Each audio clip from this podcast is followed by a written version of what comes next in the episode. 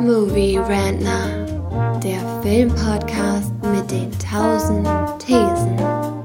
Wir haben zu allem eine Meinung, aber nie die gleiche.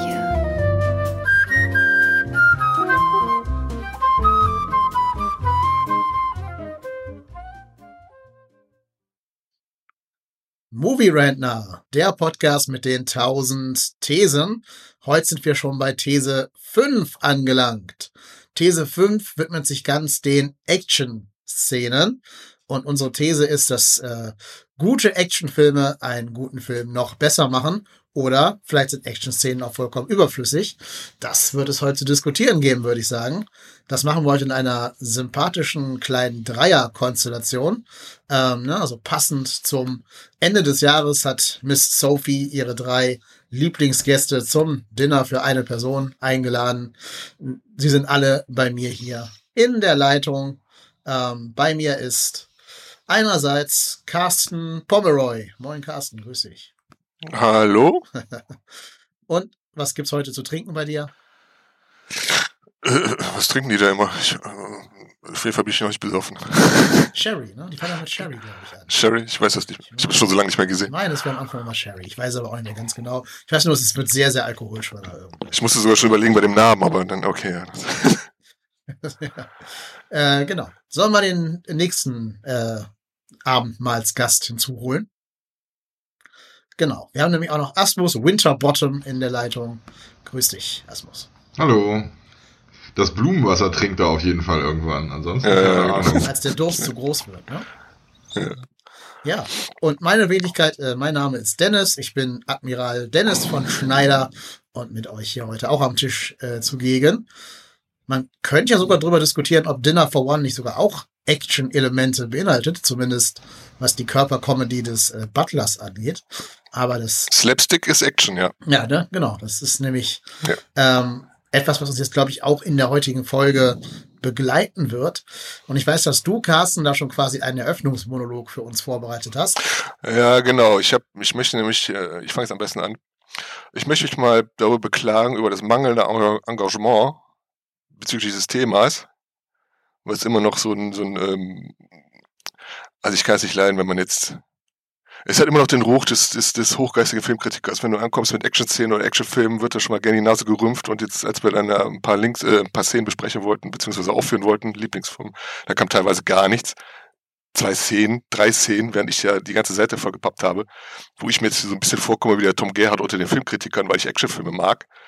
Andererseits muss man festhalten, der Film begann mit einer Action-Szene. Die Geschichte des Films beginnt mit einer Action-Szene. Und zwar eben halt diese, ähm, klingt jetzt nicht, klingt jetzt nicht sonderlich spektakulär, aber es ist halt, wo der ähm, Zug fährt in den Bahnhof ein, ist eine Action-Szene. Das ist kein, kein großartiges Gespräch oder sowas oder, oder hochgeistige Dialogszene. Das ist eine ganz normale Action-Szene. Deswegen gingen die Leute ins Kino, beziehungsweise auf den Jahrmarkt und haben sich halt diese Szene angesehen, weil da runtergebrochen etwas passierte. Und genauso finde ich es immer noch ein bisschen, ja, äh, verknöchert, wenn man jetzt so, ich weiß nicht, ob man so tut oder ob man wirklich ein Problem mit Actionfilmen hat. Kann ja auch sein, kann ich nachvollziehen. Ich meine, ich gucke jetzt auch keine Action im Fernsehen. Also ich finde Sportspiele, äh, Sportspiele. Ich finde Sport ziemlich uninteressant, obwohl da auch viel passiert in Sachen Bewegung. Aber immer noch dieses leicht elitäre Getue auch, wenn man jetzt irgendwie sich einen Michael Bay-Film irgendwie angucken müsste oder sowas, finde ich auch ein bisschen überholt mittlerweile. Was ist eure Rechtfertigung? Du hast natürlich insofern recht. Ähm, die Action-Szene ist das, was dem Genre, dem Medium Film am genuinsten ist. Ne, also zwei Leute, die miteinander reden, kann ich auch im Theater aufführen oder im Roman niederschreiben. Ich würde, Entschuldigung, ich würde sogar so weit gehen, wahres filmisches Können zeichnet sich nur dadurch aus, oder erschließt sich dadurch, in, in, in Sachen äh, Inszenierung, filmische Inszenierung, jetzt nicht von Story oder sonst, wenn man äh, Action gut inszenieren kann. Das ist für mich der Inbegriff von gutem filmischen Handwerk. Ich meine, hast du ja selbst gesagt, ein Gespräch am Tisch, das, das ist jetzt keine große Filmkunst. Aber versucht man eine Action-Szene, so, wenn es jetzt auch nur Car-Chase-Szenen sind oder Autoverfolgungsjagden oder sowas, wenn die vernünftig gemacht sind, da habe ich weitaus mehr Respekt als jetzt vor irgendeinem, jetzt nicht den Inhalt von einem Dialog, aber halt einen, einen abgefilmten Dialog, was jetzt meiner Meinung nach jetzt keine größere äh, Inspiration benötigt oder, oder Aufwand. Weiß ich nicht. Es gibt ja auch schlechte Möglichkeiten, Dialoge zu filmen und gute Möglichkeiten, Dialoge zu filmen. Also auch da kann man ja zum Beispiel durch, durch. Ich glaube, Ja. ich glaube, die Fallhöhe ist bei einer guten Action-Szene. Ich, ich glaube, man kann bei einer Action-Szene mehr falsch machen als bei einem Tischgespräch.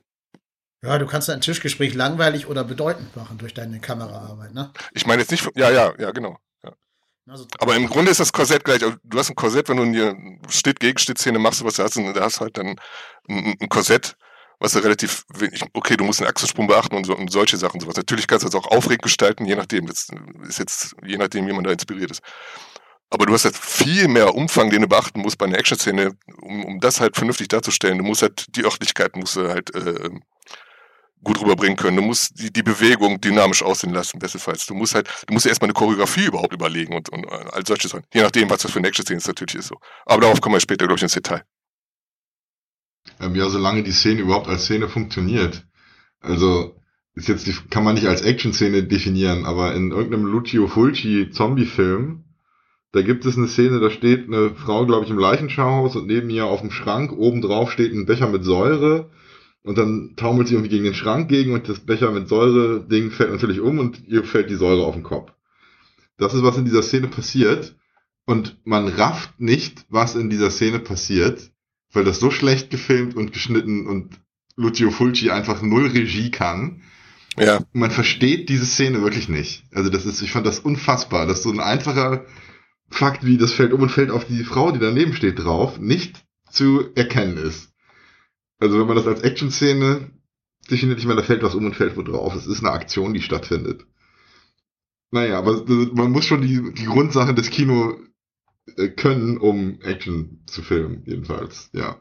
und da finde ich es auch schade, dass Karim zum Beispiel heute da ähm, nicht dabei sein konnte oder wollte, weil er mir letzt, wollte mir letztens noch erklären, wie es was für äh, Steven Soderbergh für ein meisterhafter Action-Regisseur ist. Und äh, leider bin nur ich jetzt in den Genuss gekommen, oder wir in den Genuss gekommen, wo er erklären konnte, dass Steven Soderbergh ein Wahnsinns-Action-Regisseur ist. Was ich immer noch nicht so sehe, aber keine Ahnung, warum er dann beim Gespräch nicht dabei sein konnte oder wollte. ja, manchmal passt es einfach nicht mit dem Privatleben zusammen, gerade in der Vorweihnachtszeit. Aber um das einmal gesagt meinst du jetzt verhindert? Ja, wahrscheinlich, schätze ich mal, oder? Ich habe mich jetzt dahin reingesteigert, dass weil auch gerade Karim so, vielleicht wollte Wolfgang einem Schmidt, konnte er nicht mal unter die Augen treten oder sowas, wenn er über Action spricht, ich weiß es nicht. Ja, weiß ich nicht. Aber unterstellen wir es einfach mal und behaupten das jetzt als Fakt, dass dem so ist. Okay, dann, dann entschuldige ich mich. Aber es wäre interessant geworden auf jeden Ich glaube, Fall. der hört das ja eh nicht hier. Insofern liebe Grüße. Ja, okay, das von der, Nee, was ich sagen wollte, ich habe aber schon durchaus großen Respekt vor gut gemachten, also vor allem für vorhand gemachten Action-Szenen. Ähm, da haben wir gerade im Vorgespräch schon drüber gesprochen. Ich finde ja auch, und ich glaube, da sind wir uns auch einig, zum Beispiel diese alten Buster Keaton-Filme, die haben ja auch durchaus Action-Szenen. Und das wird, finde ich, umso beeindruckender, wenn man sich vor Augen führt, dass Buster Keaton das alles, was er da macht, wirklich selber gemacht hat. Ne? Also wenn der vorne auf dieser Eisenbahn drauf liegt und mit seinem Stab in der Hand das äh, Hindernis auf den Schienen wegschlagen muss, dann hat er das wirklich gemacht. Und er hat auch nur diesen einen Versuch gehabt. Wenn das nicht klappt, dann fährt nämlich diese Eisenbahn gegen das Hindernis. Oder wenn das Gebäude auf ihn drauf fällt und er genau durch das Fenster äh, also verschont bleibt, weil das Fenster ihn quasi nicht erwischt. Wenn er da einen Meter falsch steht oder auch nur 30 Zentimeter falsch steht, kriegt er das ganze, die ganze Kulisse am Kopf. Ähm, und da gibt's noch viel krassere Sachen. Ne? Also ich habe gerade eine Szene gesehen, er schwingt an einem Seil am Wasserfall und seine Komparsin fällt den Wasserfall runter und der muss die fangen. Und das haben die halt alles echt gemacht. Da ist nichts mit irgendwie Greenscreen oder CGI oder weiß der Geier. Das ist handgemacht. Da habe ich auf jeden Fall zumindest Respekt vor. es war ja auch damals, es liegt ja auch am Zahn der Zeit, dass man damals actionbetontes Kino machen musste, weil wenn du, es gab ja keinen Ton. Wenn du was sprechen wolltest, hast du eine Texteinbindung und die, die waren jetzt nicht sehr hilfreich. Deswegen ist auch Comedy von früher so wie Dick und Doof und sowas auch sehr actionbetont oder Charlie Chaplin, weil man eben was zu sehen haben wollte. Große Dialogkunst gab es da damals halt noch nicht. Und deswegen rennen die auch die ganze Zeit und sowas und hat natürlich auch seinen eigenen Charme. Ne? Das ist, glaube ich, sogar noch mal ein bisschen anspruchsvoller als heute fast schon, ähm, weil du ja wirklich nur auf dich, deinen Körper und das Funktionieren der, äh, der ganzen Absprachen angewiesen bist. Heute kannst du ja immer noch durch Greenscreen, durch ähm, so elaborierte Seilarbeit, also so, wie heißt das denn noch gleich auf Englisch, äh, fällt mir gerade nicht ein, der Fachbegriff. Rigging, Rigging, ähm, kannst du da äh, eine ganze Menge nochmal retten quasi. Und es gibt ja auch, also das würde ich vielleicht auch sagen, ist vielleicht das so das, das Wesensmerkmal zwischen guter und schlechter Action. Schlechte Action kommt größtenteils aus dem Computer? Oder seht ihr das anders? Sehe ich genauso.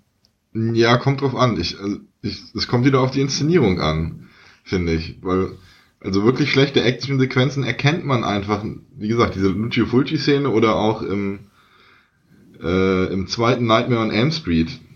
Der ist auch super schlecht und da gibt es auch so ganz simple Sequenzen. Also jemand geht auf so einer Drahtgestelltreppe lang, wie die immer in Freddys Albträumen vorkommen. Und, und man versteht wieder nicht, was in dieser Szene passiert. Und da läuft halt jemand nur über so ein Geländerding. Und das ist so schlecht inszeniert, dass man nicht rafft, was passiert. Das ist für mich eine schlechte Action-Szene, wenn man es nicht mehr versteht. Ob das jetzt Wackelkamera ist, wie das heute gemacht wird, und man vor lauter fliegenden CGI-Gekloppe nicht mehr erkennt, was abläuft, oder ob die Regie einfach inkompetent ist. Man muss es verstehen. Aber mal generell gefragt, guckt ihr auch Filme wegen der Action? Ich meine, gerade du, Dennis, mit deinem Marvel-Film und so, die guckst du jetzt nicht wegen den äh, tiefschürfenden Geschichten wahrscheinlich. Das ist genau andersrum. Also, wenn ich mich entscheiden müsste, ich müsste äh, bei gewissen Szenen die Augen zumachen, würde ich immer die Action-Szene wählen, die ich nicht gucken möchte. Also ich, Warum? ich gehe in diese Marvel-Filme, weil ich wissen will, wie es mit den Charakteren, wie dieser Soap-Aspekt, ne? Wie geht's mit der, Hm. mit der Figur, mit den Figuren? Aber Ja? was ist, was ist dein Problem mit Action? Ich habe kein Problem damit. Ich finde es einfach nur belanglos. Also gute Action-Szenen zeichnen sich für mich dadurch aus, dass sie den Plot weiter voranführen. Schlechte Action- Action-Szenen sind nur um der Action willen anwesend. Also du hast keinen Spaß am Spektakel. Nein. Null. Also das heißt kein Spaß, ich kann da schon gucken. Das, das ist auch nicht, dass ich da irgendwie sitze und das Gefühl habe, mir wird ein Nagel in die Stirn gerammt oder sowas. Das auch nicht. Aber ich merke, wenn ich zu Hause so im Heimkino irgendeinen Film gucke, der sehr actionlastig ist, in diesen Action-Szenen äh, geht mein Auge weg vom Bildschirm, geht zum Handy, geht sonst irgendwo hin und dann irgendwann, wenn es vorbei ist, gucke ich wieder hin, weil dann geht ja die Handlung weiter und der Rest war nur Film, Filmmaterial. Aber ich finde das schon faszinierend, dass äh, also Leute wie ich anscheinend da so ein Fable für entwickeln können und äh, anderen ist das vollkommen egal. Ich gucke auch Sachen nur wegen der Action. Also eigentlich das fast das komplette Hongkong-Kino guckt man ja nur wegen der Action. Ja, ja. Also und ich habe mir auch Sachen, also ich habe mir zum Beispiel diese Jackie Chan-Doku angeguckt darüber, wie die die Action-Szenen machen. Und das größte Fest an dieser Doku ist, wie die eine Sequenz inszenieren und die dann auch filmen. Und man sieht als Zuschauer aber jeden Take. Man sieht jeden verkackten Take, wenn irgendein Stuntman zu spät kam, wenn irgendwas nicht geklappt hat, wenn irgendwie alle falsch gestanden haben und das Timing ist dann nach 30 Sekunden völlig falsch. Man sieht halt, wie gesagt, jeden Take, den die machen muss. Und das ist so, so gut, das zu sehen. Also, äh, ja, ich gucke auch Sachen nur für die Action. Ich, ist das, glaube ich, so ein Aufwand, den ich, also, den ich wahrscheinlich unterbewusst würdige, wenn man wirklich eine gute Action. Ich möchte, halt- ich habe im Vorgespräch habe ich mal erwähnt, dass zum Beispiel, wir haben jetzt ein paar Szenen rausgeguckt, die wir dann mal, also jetzt nicht analysieren wollen oder so, so halt mal erwähnen. Und interessanterweise habe ich ja öfter schon mal Terminator 2 als den besten Actionfilm aller Zeiten angeführt. Mit, wir haben uns auch länger über eine Szene aus diesem Film unterhalten können. Trotzdem ist für noch aus heutiger Sicht kein, keine Szene dabei, die ich wirklich als also jetzt nicht Wegweise ist ein großes Wort, aber halt als, als, als wahnsinnig originell bezeichnen würde. Ich habe jetzt keine Szene aus Terminator 2 rausgesucht, wo ich sagen würde, das ist eine der besten Action-Szenen aller Zeiten. Interessanterweise. Es gibt auch zum Beispiel keine Massenschlachten. Ich habe jetzt keine Szene, also Star Wars ist halt guter Film, kommt auch schon so vor und auch dieser, dieser Flug auf, über den Todesstern, der ist natürlich ikonisch. Trotzdem will ich den nicht als äh, bravouröse, zeitlose Action-Szene bezeichnen oder auch von, von Herr der Ringe. Ich habe keine einzige Schlachtszene, wo ich sagen würde, da passiert jetzt zwar viel, aber man ist halt immer nur Betrachter. Und das ist halt der Aspekt von einer guten Action-Szene, finde ich. Für mein Empfinden, dass sie halt nicht abstrakt ist. Ich kann jetzt, natürlich sieht das cool aus, wenn da jetzt so eine Massenschlacht sich entwickelt bei Herr der Ringe und dann die, die reiten in die Schlacht und gedöns. Aber trotzdem bleibt, ist man nur Betrachter. Man hat gesagt, man, ich persönlich habe da gar kein Empfinden für, wie es sein könnte, wenn man jetzt wirklich dabei ist. Also dafür fehlt mir dann die Fantasie. Ich habe fast nur Action-Szenen rausgesucht, die halt auch nachvollziehbar sind, die auf dem geerdet sind, würde ich sagen. Und die jetzt nicht vollkommen abstrakt oder, oder, oder fantasiebeflügelt sind. Das ist so mein persönlicher Standard für, für eine gute Action-Szene. Ich, ich hätte ja auch erwartet, dass wir heute sehr viel über T2 äh, oder T2 reden müssen. Nein, wir gar nicht in die Verlosung reingeschmissen. Aber du hast recht. Ich glaube, es liegt wirklich daran, dass dieses Gefühl, mittendrin dabei zu sein bei Terminator nicht gegeben ist. Anders als ja zum Beispiel äh, Soldat James Ryan, die Landungsszene. Da ist ja die Kamera wirklich immer mittendrin. Das ist ja auch so ein bisschen so der, Ganz genau. der Auftakt der Shaky Cam quasi. Ne? Ähm, das hat ja Spielberg, glaube ich, sogar für diesen Film ähm, massentauglich gemacht quasi, massenkinotauglich.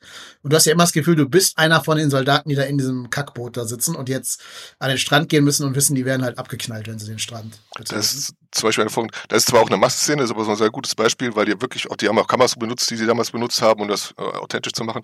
Und die Kamera ist halt nie auf einer Vogelperspektive oder ein unreal, unrealistischer Winkel oder sowas. Die ist halt immer auf Augenhöhe, als wenn er, wie eine Berichterstattung, sag ich mal. Wie zum Beispiel auch Children of Man, den wir später wahrscheinlich auch noch erwähnen Das haben natürlich danach dann ganz viele äh, Filmmacher von Spielberg geklaut, ne, dieses Dokumentarmäßige. Ja, geklaut. Ja, übernommen, sich inspirieren lassen. Weil du jetzt meinst, Steven Spielberg und gerade diese Szene mit der Wackelkamera. Ich würde schon sagen, dass er äh, Paul Greengrass die, die Szenen, also diesen Look etabliert hat mit seinem Bourne-Film, den späteren Bourne-Film, auf die ich auch drauf aufgesprungen bin. Ja, müssen wir jetzt überlegen, ob nicht James Ryan sogar vor dem ersten Jason Bourne war. Ja, der war davor, aber ich glaube nicht, dass Paul Greengrass das jetzt äh, geklaut hat oder also so. ich weiß zumindest, dass sich ganz, ganz viele Filmemacher darauf berufen, auf diese diese Art der Inszenierung. Ja, aber im Paul Greengrass zieht, der, zieht das den ganzen Film durch. Jetzt muss ich erstmal gucken. Ich glaube, das ist auch Paul Greengrass, so heißt er, glaube ich, ne? bevor ich hier was Falsches sage. Aber der zieht das halt den ganzen Film durch und bei, bei Spielberg sind das ja nur die ersten 15 Minuten und danach wird er wieder dann. Genau, ich finde deshalb auch zum Beispiel, dass James Ryan nach den ersten 15 Minuten nicht mehr geguckt werden muss. Ich finde nur, nur die Landungsszene guckenswert, der Rest ist halt da, ja. der existiert, das ist okay. Ähm, aber ich, da hätten wir dann schon eine Szene für dich ja, gehabt. Ja, also ich finde die auch super. Ich habe vergessen, die im Vorgespräch zu nennen, aber es ist eine meiner Lieblingsszenen tatsächlich. Die zeige ich auch ganz oft, wenn ich so äh, Filmanalyse und Unterrichtseinheiten äh, gebe. Er ist, glaube ich, also auch der erste, wo die Kamera ja sogar diesen Blutflecken abkriegt. Ähm, also wo die Kamera wirklich halt so drin ist, so immersed ist in das Geschehen, dass sie sogar ähm, Blut bespritzt wird tatsächlich. Und das ist einfach, ich finde super und ich finde eben auch cool daran, dass es halt ein erstes Mal war, dass jemand nochmal geschafft hat, nach damals ja schon irgendwie äh, 90 Jahren Kino oder so, dem Ganzen noch was Neues hinzuzufügen. Und das beeindruckt mich natürlich schon. Spielberg war ja immer schon so ein sehr visueller Regisseur.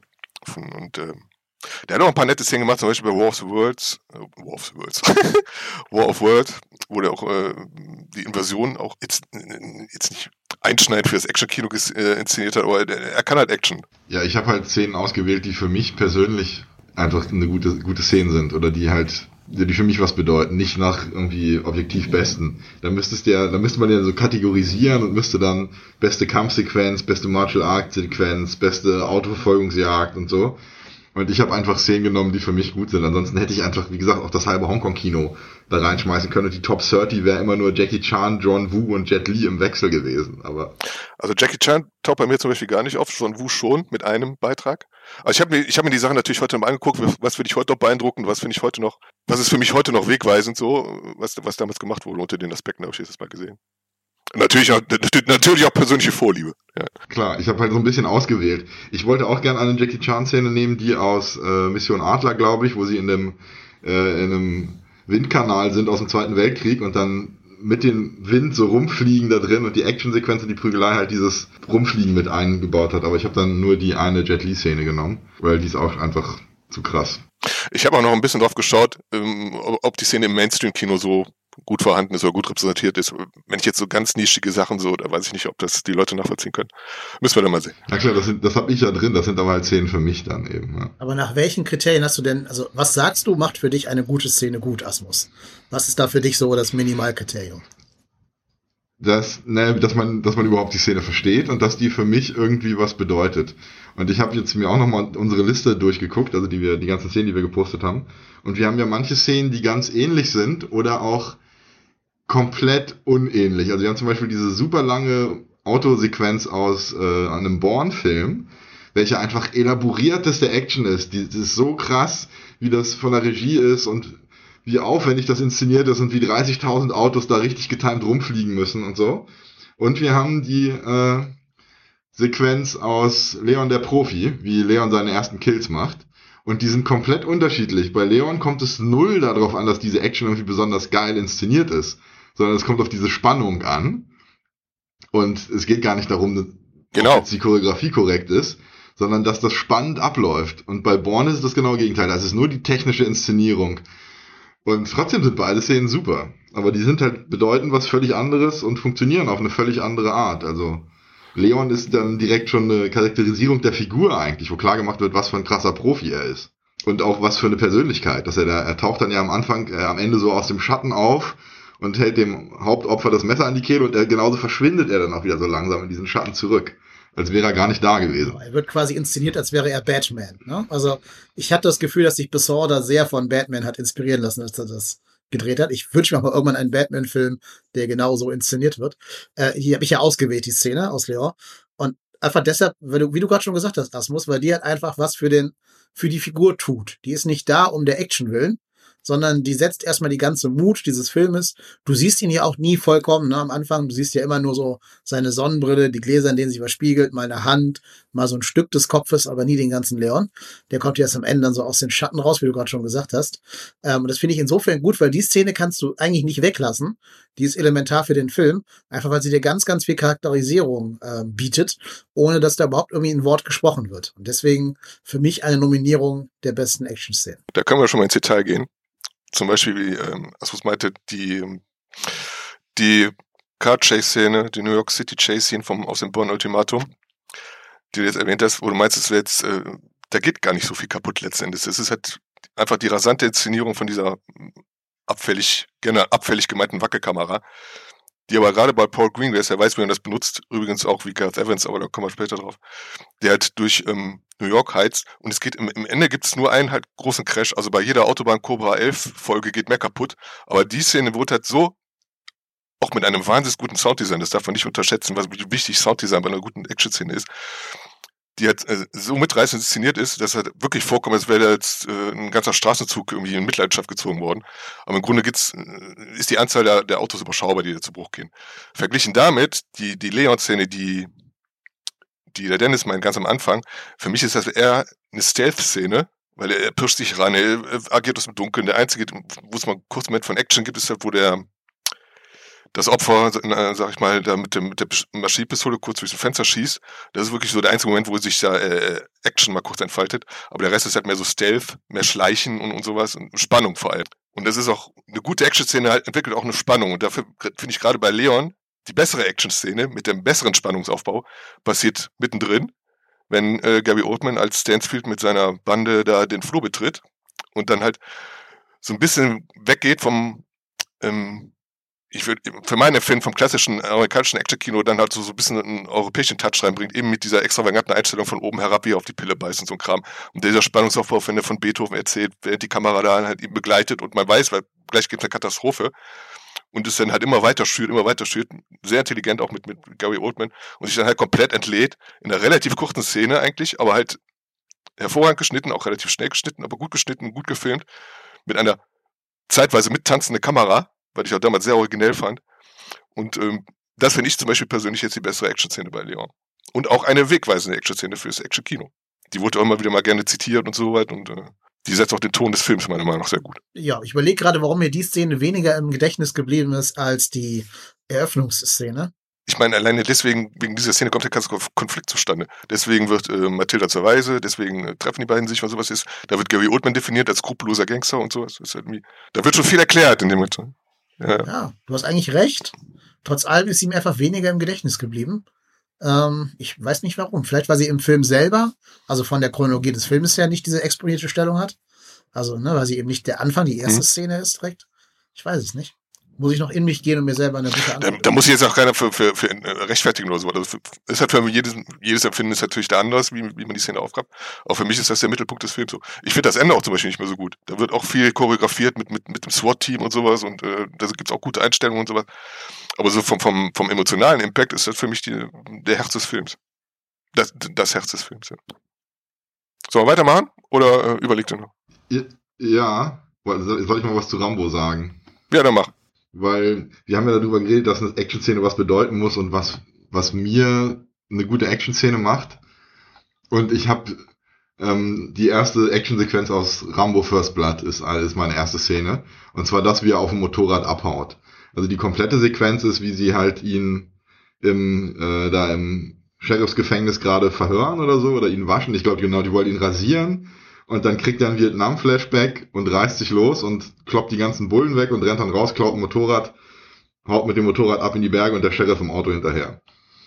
Und also davon abgesehen, dass diese Sequenz, wie er die Bullen verprügelt, in einem modernen Rambo-Film von heute, da wäre das ultra blutig. Es gibt da eine Szene, da packt er einen von den Cops am Hals und stößt den so weg.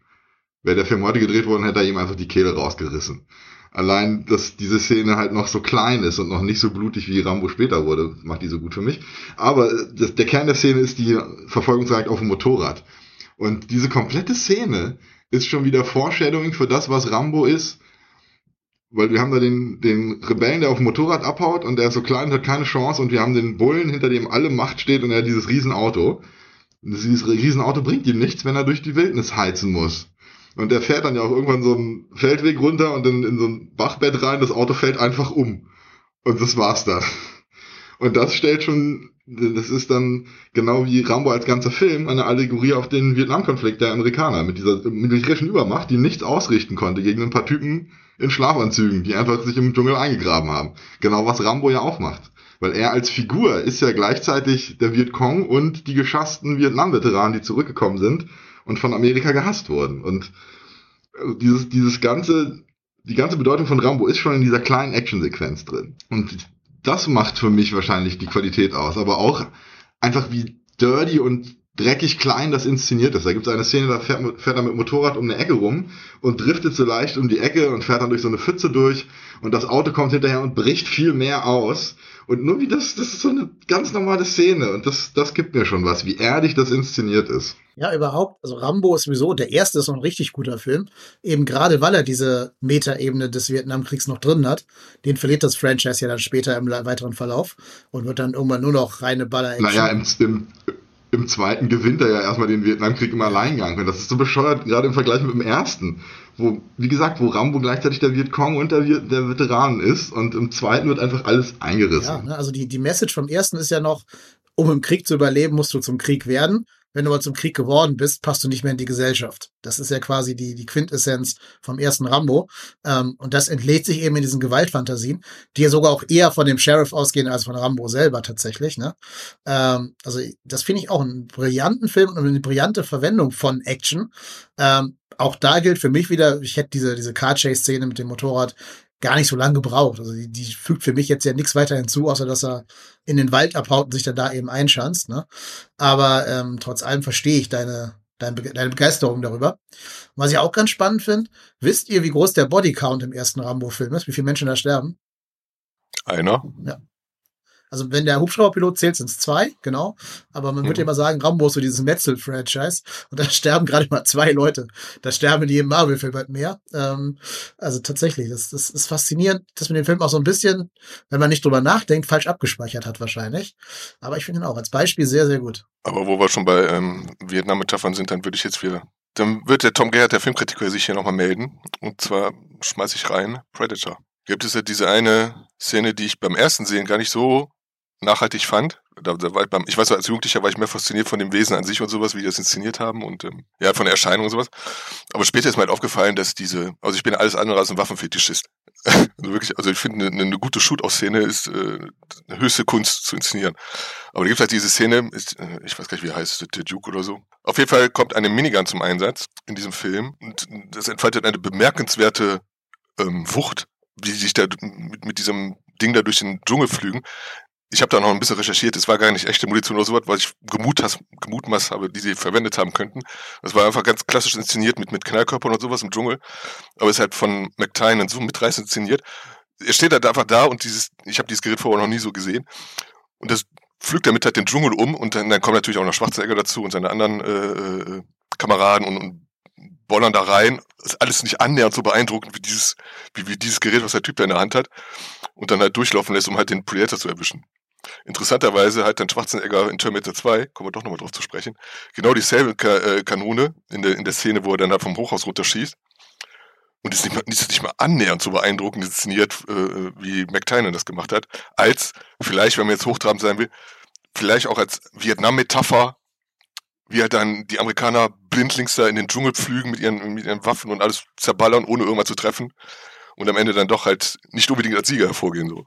Ja, ja, die Szene ist auch ähnlich wie die Szene in Rambo, genau wieder eine Wiedergabe von kompletten Predator-Film. Das stellt ja dar, dass die eben wieder diese militärische Übermacht haben und die, die flügen den Dschungel weg. Da fliegen komplette Baumstämme, werden da durchge, durchgefräst einfach mit der Minigun. Und dann schießen sie auch noch Granaten rein. Also die fräsen da wirklich so eine Schneise in den Dschungel. Und sie haben keine Chance gegen dieses eine kleine Kackviech. Und sie werden am Anfang ja auch so aufgebaut, wie sie sich, wie sich, de, wie sich da fünf geben mit den dicken Muckis und wie sie über Kautabak quatschen im Hubschrauber. Und der Typ sagt sogar noch, hier, ihr müsst mehr Kautabak fressen, dann werdet ihr ein Dinosaurier, genau wie ich.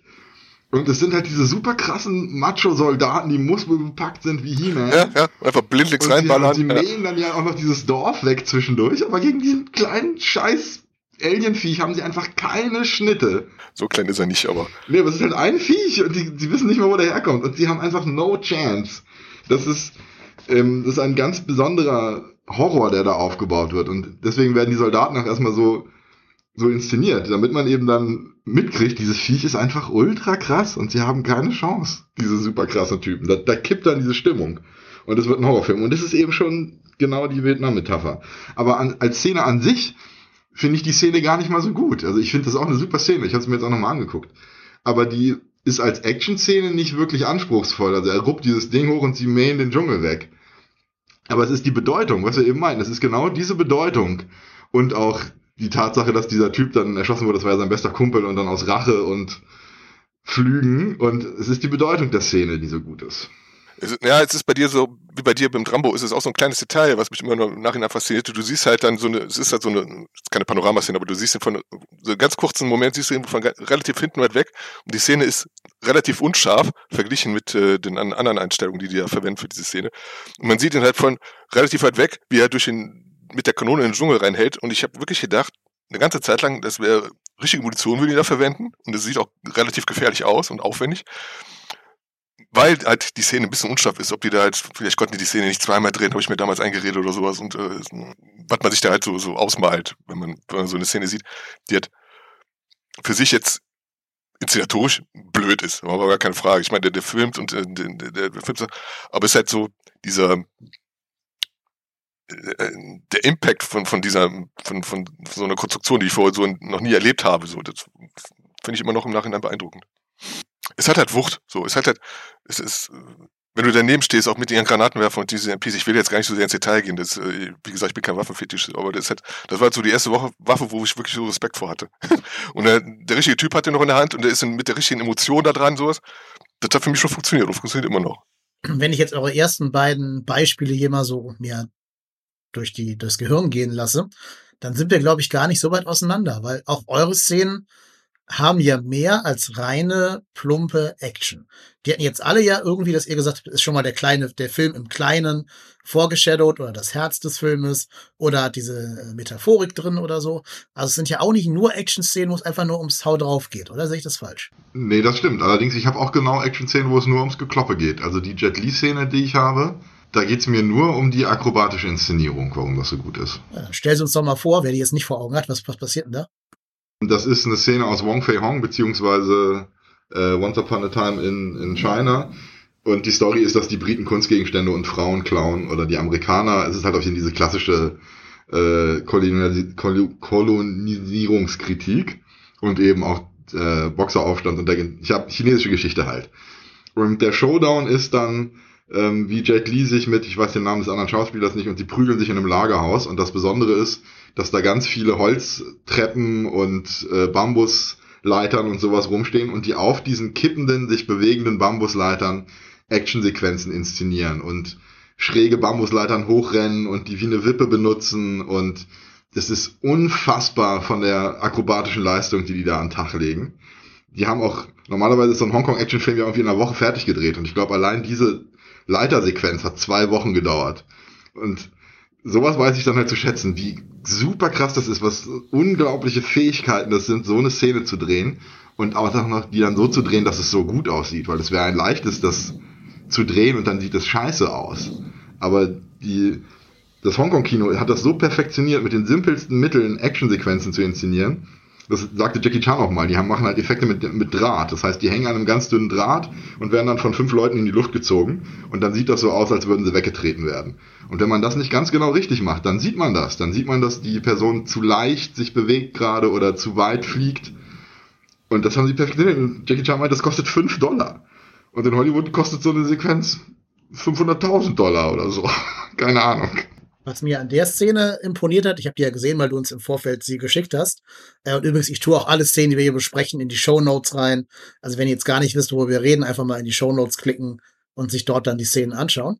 Das ist Service, genau. Ähm, was ich an der Szene wirklich beeindruckend finde, wie ruhig die Kamera ist und wie lang die Einstellungen dauern. Also, dass du gesagt hast, ähm, man kann immer alles erkennen, was passiert, liegt auch an der wirklich guten Kameraarbeit. Ich glaube, wenn so ein durchschnittlicher Hollywood-Action-Regisseur, so Stangenregisseur 395, so keine Ahnung, jemand, der Red Notice oder so für Netflix drehen würde, wenn der die drehen würde, da kämen alle drei Sekunden zwei Schnitte, damit man das irgendwie noch actiger oder konventioneller von der Action her inszeniert. Und das tut er ja gar nicht. Ne? Der hält ja drauf mit der Kamera einfach. Und dadurch siehst du, was passiert. Genau, und das, das mit der Kamera, das ist sehr auffällig, wenn man Actionsequenzen vergleicht. In, weil im, im Hongkong-Kino ist das so, die halten drauf, weil die das können. Weil das Timing so unfassbar gut ist, dass man nicht umschneiden muss, damit man nicht sieht, dass der Schlag gerade nicht getroffen hat oder dass, dass die Sequenz nur ganz kurz sein konnte, weil es zu kompliziert war, das so zu filmen. Im Hongkong-Kino ist das so oft perfekt getimed, dass, ähm, dass man halt einfach lange draufhalten kann, weil das ist nicht, es gibt keinen Grund zu schneiden, weil es sieht immer noch gut aus, auch nach fünf Sekunden. Das mache ich mit Filmkups. Wenn wir jetzt schon bei, bei, ähm, bei Kampfchoreografien und Prügelszenen angekommen sind, da kann ich ja mal ein paar reinwerfen. Und zwar finde ich zum Beispiel, ähm, also ein Moment der beste Actionregisseur für, für solche Szenen, finde ich, ist im Moment äh, Gareth Evans mit seinen Raid-Filmen. Und da gibt sich auch nicht viel, zum Beispiel mit Paul Greengrass und äh, den bekannten Born-Prügeleien die machen das zum Beispiel nicht genau richtig. Es gibt jetzt äh, eine nette Analyse, habe ich mal gesehen im, im Internet, wo es, ähm, da gibt es halt bei Tekken 4 mit Liam Neeson, wo sie auch mit, mit äh, wilden Schnitten da einfach mal suggeri äh, Action suggerieren wollen, was vollkommen in die Hose geht. Da gibt es so eine berühmte Szene, wo sich Liam Neeson da über so einen Zaun wuchtet und das ist irgendwie, glaube ich, fünfmal, sechsmal geschnitten oder sowas. Und die machen halt genau, was ich erstaunlich finde, gerade bei großen Produktionen, dass sie immer noch so einen Fehler machen, halt in der Bewegung zu schneiden, anstatt mit der Bewegung zu schneiden. Also äh, ist halt so, wenn man sich Gareth Evans oder auch ähm, äh, Paul Greengrass anguckt, die Kamera, die geht immer mit der Bewegung, anstatt dagegen. Und in den schlechteren Kopien von, von diesem Stil, wie halt bei Taken 4, die schneiden, die, die zerschneiden die Bewegung. Und dann entsteht natürlich Chaos. Wenn man sich, wenn man zum Beispiel darauf achtet, wie ähm, Gareth Evans und ähm, Paul Greengrass mit der Bewegung filmen und dann halt auch immer in dem Passmoment schneiden, dann muss man auch kein großer Akrobat sein wie, ähm, wie äh, Jackie Chan oder sowas. Dann kann man auch einen halbwegs, einen halbwegs athletischen Darsteller ähm, super Fights machen lassen. Und vor allem bodenständige Fights, was mir persönlich lieber ist. Ich bin jetzt zum Beispiel kein Fan von, ähm, von Akrobatik. Also ich mag Martial Arts, wenn es gut gemacht ist.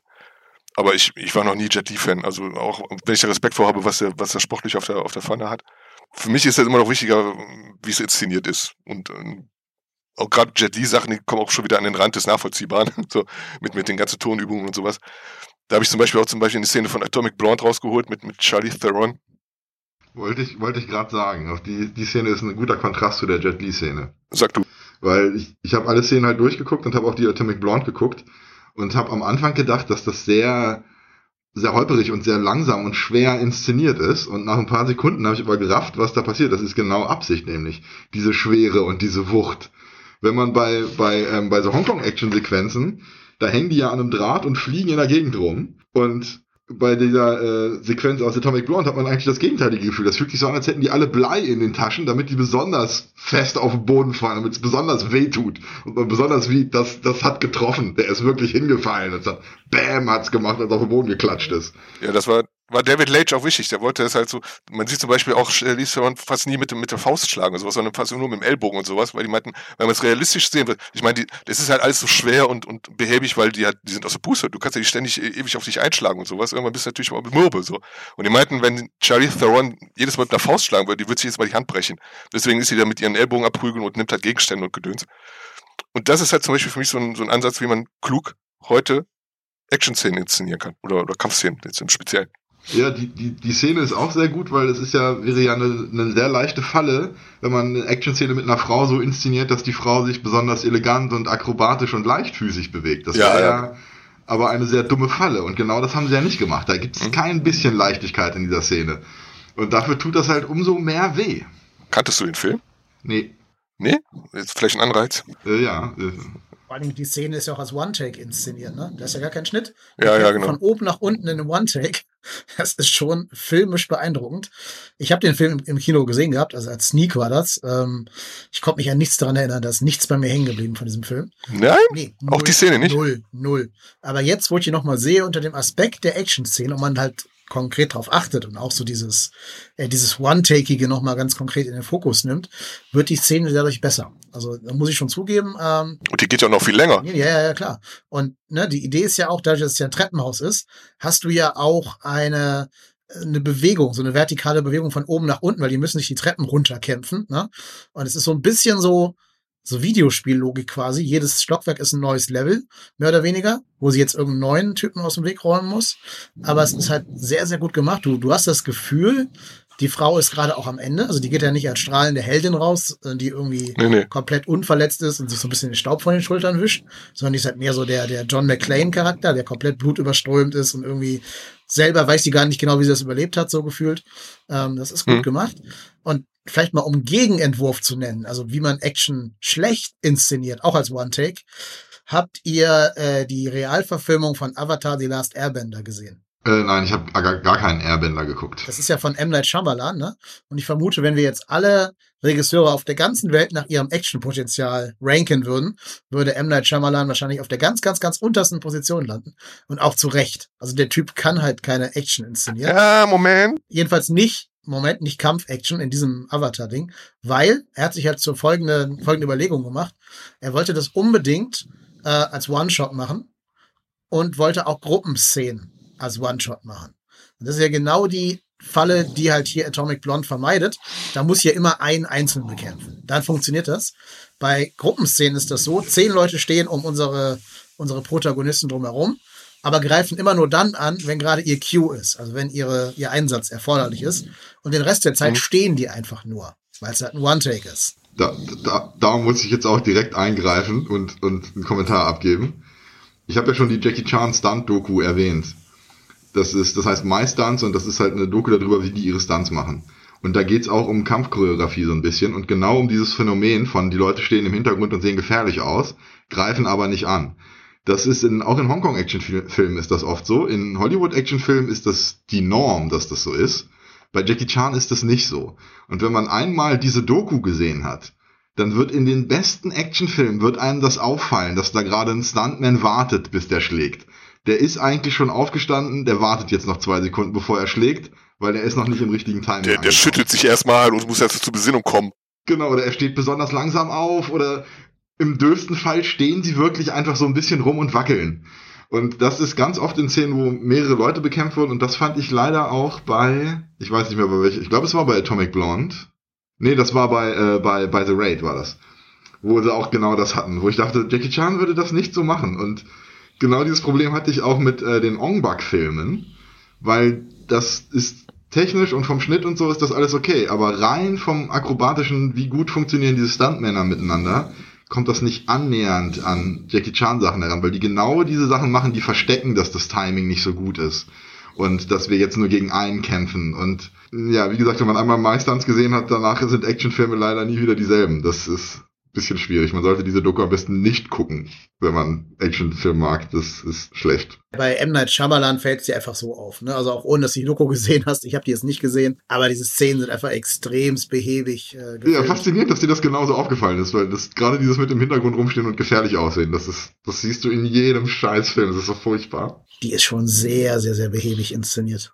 Ja, das, das muss man halt, also das ist halt einfacher, das so zu machen. Wie gesagt, in der Jackie Chan Doku gibt es eben auch die eine Sequenz, wo man jeden Take sieht. Und da gibt es eine, äh, eine Situation, da kämpft er halt auch gegen mehrere. Und dann muss er sich umdrehen und auf den nächsten Gegner fokussieren. Und er ist zu langsam und kann den Tritt nicht blocken und kriegt dann halt den Tritt voll vor die Brust. Das passiert dann eben, wenn man solche komple komplexen Szenen dreht. Wenn man natürlich ähm, die Stuntmen ein bisschen weiter auseinander positioniert, dass dann eben selbst wenn das Timing nicht stimmt, der, der, der, der Schlag nicht treffen kann, dann ist das einfach, aber dann wirkt diese Szene halt auch nicht so gut. Man muss halt diese Szene fünfmal drehen und man muss zweimal auf die Fresse gekriegt haben, weil man es nicht geschafft hat. Erst dann ist die Action-Szene gut. Also, wie gesagt, also gerade bei Kampfszenen finde ich jetzt die akrobatische Leistung jetzt nicht so. Natürlich fällt das auch unter, Inszenierung, wie man halt die, äh, die Gegenspieler ranholt und beziehungsweise positioniert und sowas. Aber äh, gerade die Kameraarbeit von Gareth Evans möchte ich nochmal betonen, ist wirklich äh, der Wahnsinn. Das hat immer so ein bisschen, aber am Anfang hatte ich so ein leichtes Problem damit, weil ich halt gedacht, der käme aus der Skater-Szene oder sowas und das hat so ein bisschen so, so ein GoPro, wie, wie heißen die Kameras? GoPro? GoPro Cam oder sowas? Ja, GoPro. Mhm. Die, äh, um halt, äh, die man ich weiß nicht, ob das aus der Skater-Szene kommt, aber es hat teilweise so, so, so ein bisschen den Touch. Aber wenn man sich mal drauf einlässt, wie smart halt mit der Bewegung geschnitten wird und äh, äh beziehungsweise gefilmt wird und wie man dadurch Dynamik inszeniert und sowas. Also für mich auch, gibt auch zum Beispiel äh, reine Action-Szenen, die habe ich ja auch erwähnt von ähm, Gangs of London. Die hat er mitproduziert und er hat eine, ich möchte mittlerweile sagen, legendäre Folge inszeniert, die spielt mitten in der mitten in der Staffel. Da hat er eine Folge ganz alleine inszeniert, Crazy Farmhouse, wo halt so eine, so eine Belagerung wo so ein Farmhaus belagert wird und äh, das eigentlich gar keine, gar keine äh, Kampfkunst zu sehen, sondern wirklich nur Shootouts, nur Action und sowas. Aber mit einem, mit einem beeindruckenden visuellen Stil, weil er ist, wie gesagt, bleibt seinem Stil treu und extrem dynamisch und extrem aufwendig, um auch diesen, diesen, was du meintest, wie bei, bei Steven Spielberg ganz am Anfang mit dem, der äh, Invasion von der Normandie da, diesen, diesen Wackelkamera-Look, den er hier auch pflegt. Und das finde ich nach wie vor wahnsinnig beeindruckend. Man sagt ja heute auch immer gern so, ah, diese Wackelkamera, die ist auch gern verpönt, weil man da irgendwie, man erkennt ja nicht, was da zu sehen ist und sowas. Und ist mir zu hektisch und bla und bla. Aber Gareth Evans schafft es wirklich, diese Szene eine unglaubliche Dynamik da reinzubringen. Da gibt es zum Beispiel eine Szene auf einem, auf einem Dach, nur, nur als Detail mal. Da gibt es eine Szene auf dem Dach, wo sich, wo sie äh, übers Dach eindringen wollen in das Haus. Und in einer Szene rennt einer von den Gangstern quer über den, den, den Dachstuhl. Die Kamera rennt ihm entgegen und es gibt halt eine ganz, eine sehr schöne äh, Kameraschwenk, den ich sehr beeindruckend fand. Und ich bin wirklich davon ausgegangen, da rennt ein Kameramann auf dem Dach, übers Dach, entgegen halt von dem von dem Darsteller, äh, dem Stuntman. Und äh, die Szene ist dann äh, die Szene ist am Kassen. In den Making-ofs stellt sich aber raus, nee, die mussten das am Boden nachdrehen mit Greenscreen und sowas, schon schon einen gewissen Aufwand, allein wegen der Sicherheit. Aber da kann man wieder davon ausgehen, was man einer guten Action-Szene beziehungsweise einer guten Action-Inszenierung auch zutraut. Dass wirklich die Leute dann irgendwie ähm, sich in eine relativ gefährliche Situation begeben, um dann halt äh, ihre, ihre Bilder zu bekommen. Ja, so wie Jackie Chan, der macht das tatsächlich. Der Jackie Chan wäre tatsächlich auf dem Dachstuhl lang gerannt. Ja, aber auch die Kameramänner? Na gut, ja. ja. Aber das ist auch was, was wir mal besprechen können an dieser Stelle hier. Ist das eigentlich ethisch, wenn man seine Hauptdarsteller, deren Gesundheit quasi so, äh, so gefährdet für, für eine Szene in einem Spielfilm? Also wir wissen ja, glaube ich, alle, dass Jackie Chan keine Action-Szene mehr machen kann, weil der Körper komplett an dem Raubbau betrieben worden ist. Es wurden ja ganz oft Leute in Gefahr gebracht bei solchen Szenen. Also wie oft liest man irgendwie, wäre fast ertrunken, wäre fast im Feuer verbrannt, wäre fast von einem zehn stockwerkigen Haus runtergefallen. Ist das überhaupt für die Kunst zulässig, das zu tun? Das ist eine gute Frage, weil ich hatte tatsächlich in längerer Zeit ein Problem damit und ich habe mir Deadpool 2 auch deswegen nicht im Kino gesehen, weil ich halt erfahren habe, dass halt eine, da ist eine Stuntfrau bei gestorben bei den Aufnahmen, eine Motorrad, bei einem Motorradstand, hat der Helm irgendwie nicht funktioniert. Und das hat mir schon Schatten über den Film gelegt, so dass ich jetzt wusste, okay, da ist jetzt ähm, hat eine Frau für den Film gestorben, für wahrscheinlich noch eine relativ belanglose Szene. Das ist natürlich ein, ich meine, sie ist dafür da, sie ist Stuntgirl und sowas und äh, das ist äh, ein für sie kalkuliertes Risiko. Ich glaube, das vielleicht hat das eine andere Fallhöhe, als wenn jetzt da so ein, ein Schauspieler da aus Versehen erschossen wird. Oder Kamerafrau, wie jetzt aktuell bei Alec Baldwin. Stuntman muss dieses Risiko natürlich kalkulieren. Wenn er dabei stirbt, finde ich immer noch tragisch. Also das hat mir schon so ein bisschen den, den, den Spaß am Film genommen, wenn ich weiß, dass ein Menschenleben äh, hängt da dran. Muss ich zugeben. Andererseits, ähm, auch deswegen habe ich Respekt für Action-Szenen, weil da geht's teilweise nicht ohne. Es gibt zum Beispiel, ich habe hab ich auch erwähnt, die ähm, Action-Szene, die, die Card-Chase-Szene bei Bad Boys 2 von Michael Bay. Im Making-of gibt's auch eine Szene, wo, ähm, ist jetzt kein Schwerverletzter, aber da donnert halt auch ein Wagen aus Versehen in den Kamerawagen rein und äh, da hat er jemand seinen Fuß dazwischen so. Der Typ hat überlebt, es gab keine weiteren Schäden und sowas, aber trotzdem habe ich schon allein halt auch für die ganze Sicherheitskonzeption und sowas, was, was da für ein Aufwand sein muss, um, um da irgendwie äh, alles zu gewährleisten, dass da keiner zu Schaden kommt. Und manchmal klappt es trotzdem nicht, wie eben bei Deadpool 2. Ne? Natürlich sollte kein Mensch für einen Film, Film, Film sterben oder für, für gefälschte Situationen sein Leben lassen, das ist ganz klar. Aber ausschließen kann man es halt nicht. Ne? Ich finde das grundsätzlich okay. Also das sind ja, wie gesagt, das sind ja Stuntmen, die genau diesen Job eben machen. Das muss nur alles korrekt ablaufen. Also Steven Seagal zum Beispiel ist ja auch bekannt dafür, dass der teilweise sehr arschlochmäßig gegenüber von Stuntmen war und die absichtlich gehauen hat und so. In einer Actionsequenz dann. Also eben die Schläge nicht gestoppt hat und so. Und das ist halt kein korrektes Verhalten. Aber also grundsätzlich finde ich das okay. Das dass Action-Szenen gefährlich sind und dass da auch was passiert. Also ich, ich, ich denke, wenn es professionell gemacht ist, sollte da nicht allzu viel passieren. Jean-Claude Van Damme hat ja auch den Ruf weg, da öfters mal jemand auf die Mappe zu hauen. So. Okay, das ist ja im Rahmen, das sind Kampfsportler und so weiter. Ich glaube, die kriegen öfter einen auf, auf, auf der Mappe, aber halt so wirklich ganz tragisch, wenn da jetzt jemand mal stirbt, sowas, das ist kein Film wert. Nee, klar, aber kann halt passieren. Also mhm. passiert halt und dann, ja. Ja, ich meine, die meisten sind ja dann doch erwachsene Menschen und wissen, worauf sie sich zumindest einlassen. Also Jackie Chan hat das mhm. ja, glaube ich, alles schon im Bewusstsein und Vollbesitz seiner geistigen Kräfte getan. Problematisch wird es für mich dann, und da wären wir bei so einer Sache wie Steven Seagal, wenn der Regisseur oder der Schauspieler oder so ähm, Stuntmans in irgendwas reinlockt und auch Stuntwomen, ähm, wo sie vorher nicht erahnen können, was ihnen da passiert. Na, also zum Beispiel, dass sie echt geschlagen werden, konnten sie wahrscheinlich nicht antizipieren. Das wäre dann für mich ein No-Go. Oder ähm, ja, ist jetzt keine Action-Szene, aber wir wissen ja zum Beispiel alle, was Kubrick mit äh, der Hauptdarstellerin aus The Shining gemacht hat, psychologisch. Das sind halt so Sachen, da hört für mich dann ähm, die Kunst oder die Wichtigkeit eines Filmes auf, wenn da irgendwie ja, Menschen in Situationen gelockt werden, über die sie ähm, keine Kontrolle mehr haben und auf die sie sich nicht willentlich eingelassen haben. Ich meine auch, dass Shelley Duval danach noch lange in Behandlung war, nach diesem Film. Das ist halt dann auch ein so ein als Meisterwerk geltender Film wie Shining halt nicht wert. Das ist jetzt aber auch um, ähm, vielleicht ein bisschen spitz, finde ich so. Aber es gibt halt Regisseure, die haben halt ihren Ruf, ihre Schauspieler brechen zu wollen, sei es Fincher oder Hitchcock oder eben Kubrick und sowas. Ich glaube, wenn man sich mit denen einlässt, so, dann weiß man, auch Cameron ist ziemlich anspruchsvoll, äh, habe ich mal gehört. So. Ich glaube, wenn man sich mit denen einlässt, so, dann sollte man vorher wissen, was einen erwartet. Jetzt abseits von irgendwelcher Action-Inszenierung, so. Ich meine jetzt nur vom, von, ähm, von ähm, wie man mit seinen Darstellungen umgeht. Ja, weiß ich nicht. Also gerade die Amerikaner sind ja sehr in so Gewerkschaften organisiert. Warum da nicht schon längst mal eine Schauspielgewerkschaft gesagt hat, hier ist nicht, dann kriegst du jetzt keine Schauspieler mehr, Herr Kubrick. Oder irgendein Actionregisseur, der hat Leute bei Action-Szenen bewusst gefährdet. Das erschließt sich mir nicht so ganz. Da gibt es auch eine, eine, eine sehr, wenn du es gerade auf äh, anspruchsvolle, überanspruchsvolle Regisseure abziehst, da gibt es ja auch eine sehr, sehr bedrückende Episode von, äh, ich, vielleicht wurden sie reingeloggt, ich weiß nicht, aber kennst du die den, den Umstand mit John Landis und den, den zwei Toten, drei Toten, bei einem Hubschrauber-Stunt. Nee, erzähl mal. Da wollte der John Landis, das war doch in seiner Anfangszeit von John Landis, wo er wirklich dann, da wurde er mir auch unsympathisch so. Da hatte er auch so, so ein bisschen Größe waren, wo er sich dann mit, mit er hat zwar mit Spielberg zusammengearbeitet, aber meinte mit locker genauso gut wie Spielberg. Und da gibt's ja für eine Twilight-Folge von Twilight Zone, also für eine Folge von Twilight Zone damals für Fernsehen wurde so eine, so eine Szene konzipiert, wo äh, ein älterer Hauptdarsteller zwei ähm, äh, Vietnam, also in eine Szene Vietnam, zwei asiatische Kinder zu einem Heli bringen sollte. Und das wurde dann, äh, die wurde halt ausgestaltet, die Szene mit vielen Explosionen und der Hubschrauber, der, der Hubschrauber, der fliegt dann halt, ich weiß nicht, der sollte fliegen, ich glaube, der war nicht befestigt oder so, der sollte halt, oder der, ich weiß nicht mehr genau, auf jeden Fall ähm, geht es um viele Explosionen und ähm, Michael, äh, John Landis hat darauf bestanden, dass halt die, die Darsteller die Szene drehen. Und ich weiß nicht, das wurde vor Gericht, glaube ich, nie so richtig erklärt. Ich weiß das nicht so genau. Aber ich glaube, es wurden halt dann auch hier und da noch ein, paar mehr Explosionen als äh, angedacht verwendet. Und die Szene ging halt fürchterlich schief. Der, der Helikopter fiel auf den Mann mit beiden Kindern und äh, waren alle tot.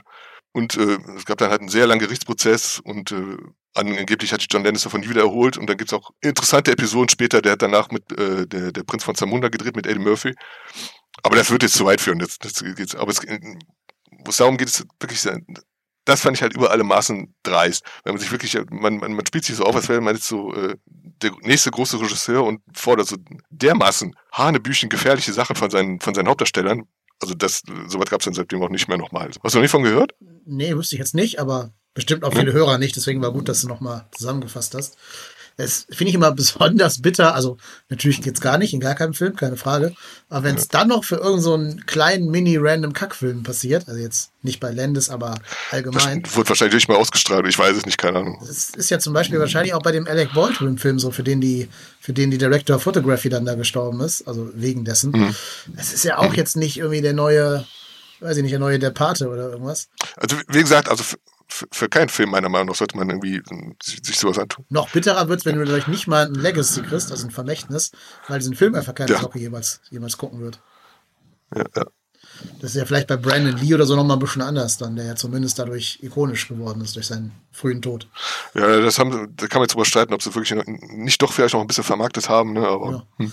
Ich glaube, ich komme auch, komme auch ein bisschen zu weit weg, glaube ich, wenn wir jetzt das alles noch besprechen. Ja, ja, ja, genau, okay. Aber es war eine Action-Szene mit John Landis und die ist halt furchtbar schief gegangen und ähm, seitdem hat er seinen Ruf bei mir auch so ein bisschen gelitten. Weil der ist auch nicht wirklich souverän damit hinterher umgegangen, meiner Meinung nach. Ich musste auch immer an The Prestige denken, wo äh, Jessica Biel fast wirklich in diesem Trank, äh, in diesem, diesem, äh, diesem äh, Kanister da ertrunken wäre, wo sie diesen Entfesselungstrick macht, weil sich die, die Fesseln nicht gelöst haben. Oder nee, Quatsch, ich glaube, das war Isla Fischer in äh, Now You See Me. Und alle dachten, boah, die spielt aber toll. Die spielt ja voll überzeugend, die Ertrinkende. Und in Wahrheit ist sie halt wirklich fast ertrunken. Und einfach nur der, der Stuntman hat sie gerettet, weil der gecheckt hat, dass es ein, äh, ein echter Notfall ist. Anscheinend haben die da auch kein Signal ausgemacht von wegen, hier endet das Spiel, das ist ein Safe, Safe Signal, um da rauszukommen. Mhm. Äh, das hat mich dann schon überrascht. Nettes Detail am Rande über, über Szenen, die schief gehen, habe ich auch gerade hier aufgeführt. Um, die, die Michael Bay Action-Szene von 2003, Bad Boys 2, eine hervorragende Action-Sequenz, wie ich meine Meinung nach, die, die, die Car-Chase-Szene über den, über die, äh, über den, über die Brücke mit dem, mit dem Autoschlepper da. Wie ich hervorragend inszeniert, immer noch, sieht immer noch toll aus, gute Musik. Aber interessanterweise, auch Michael Bay hat ja auch eine kurze, äh, kurze Lunte. Und ich habe ein Making-of gesehen, weil ich sehr interessant fand, die ganze Szene, also Michael Bay hat sich ein bisschen aufgeregt zum Schluss über die Szene mit dem Boot, der hat irgendwann nicht geklappt so, aber da war er noch relativ gefasst. Aber Michael Bay ist ausgerastet, also wirklich ausgerastet, als er eine Szene gefilmt hat, wo halt äh, Martin Lawrence heißt er, glaube ich, und, und Will Smith aus diesem Auto aussteigen, mit dem diese Action-Szene inszeniert wurde. Und die stehen halt einfach am Sonnenuntergang wahrscheinlich für irgendwie so eine Abschlussszene, stehen im Sonnenuntergang mit dem, mit dem Wagen und die sollen einfach nur aussteigen. Will Smith steigt aus, Martin Lawrence steigt aus und kommt mit der Tür gegen den Poller. und Michael Bay rastet aus. Ich weiß nicht, ob das sein persönlicher Wagen war oder so, keine Ahnung. Auf jeden Fall hört man im Hintergrund, wie flucht wie ein Rohrspatz, weil er halt mit dem, aus der Serie beim Aussteigen mit der Tür gegen den Poller gekommen ist. Fand ich sehr interessant. Ja, ich meine, Michael Bay, ne, love him or hate him, Zumindest mhm. am Anfang seiner äh, Karriere wusste der schon, wie man Action-Szenen inszeniert.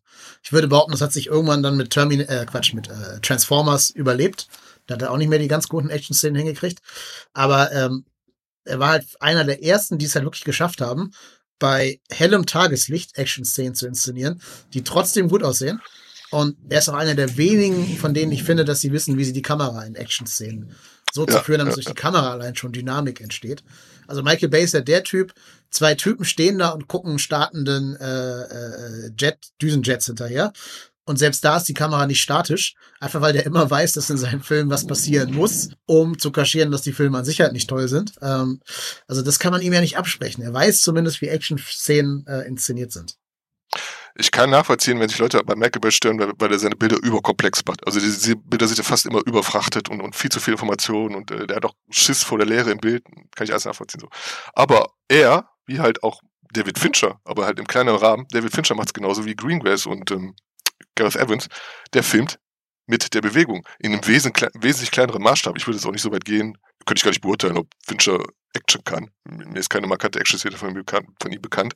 Aber auch er, wenn man sich mal so die, diese Making-ofs ansieht und sowas, auch er hat halt diesen sehr eigenwilligen Stil, wo er auch die, die Bewegung betont. Und sei es auch nur so ganz nuancierte Bewegungen. Deswegen sind seine Filme auch für mich relativ vital anzuschauen. Also die Kameraarbeit ist, also einmal sie sind natürlich immer, immer schön beleuchtet, aber man erkennt auch halt auch im Detail, wenn man mal drauf achtet, wie er halt die Bewegung seiner Darsteller unterstützt, einfach mit der Kamera. Hier und da. Jetzt nicht so äh, offensiv wie Gareth Evans oder so, aber ähm, auch er beherrscht dasselbe Prinzip. Aber auch bei Michael Bay würde ich wieder das sagen, was wir vorhin schon für Rambo und für Predator rausgearbeitet haben.